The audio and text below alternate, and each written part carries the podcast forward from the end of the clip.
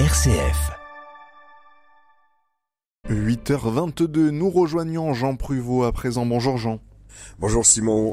Alors Jean, on vient beaucoup de parler d'Europe, d'élargissement même avec Nicolas Tenzer à l'instant, et le mot qu'on a décidé d'examiner ensemble, c'est le mot continent.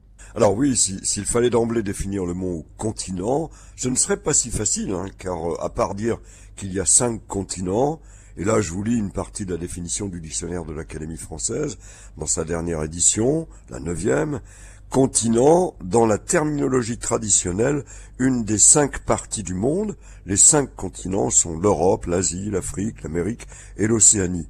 En vérité, il faut revenir ici à l'étymologie pour comprendre combien ce mot continent euh, bénéficie de plusieurs sens. On peut imaginer que c'est un mot d'origine latine. Euh, Jean, en, fait, il ressemble au verbe contenir. Il y a un lien avec le mot continent?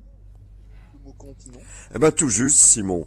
Au départ, il y a en latin le verbe continere, tenir ensemble, maintenir, uni, construit donc sur cum ensemble et tenere, tenir, euh, ce qui a aussi donné l'expression continens terra, désignant la terre ferme par rapport aux îles.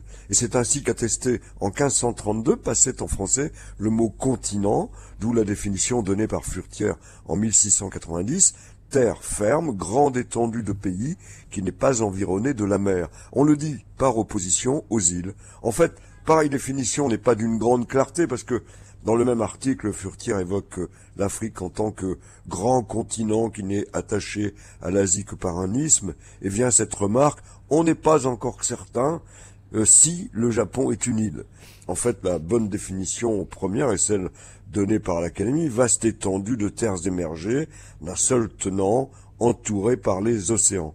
Et d'ajouter, les continents couvrent un peu moins du tiers de la surface du globe, en précisant que l'Eurasie, l'Afrique, les Amériques, l'Australie et l'Antarctique sont des continents. En tout cas, il y a un continent qu'aujourd'hui on souhaite vraiment détruire. Oula, vous vous inquiétez de bon matin, Jean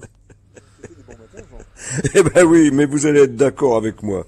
Simon, en 2018, dans le Petit Larousse, un nouveau continent faisait son entrée, le continent de plastique, qu'on a aussi appelé le septième continent. Il s'agit des 5000 milliards de débris en plastique flottant entre le Japon et la Californie et représentant cinq fois la France et ainsi défini par le Petit Larousse, accumulation sur une immense étendue de particules de plastique flottant entre la surface de l'eau et quelques dizaines de mètres de profondeur. Alors, si on pouvait supprimer ce continent, ben ce serait parfait. Et que tous les autres, bien sûr, soient le plus heureux possible. Oui, c'est tout le mal que l'on peut se souhaiter. Merci beaucoup, Jean Pruvot.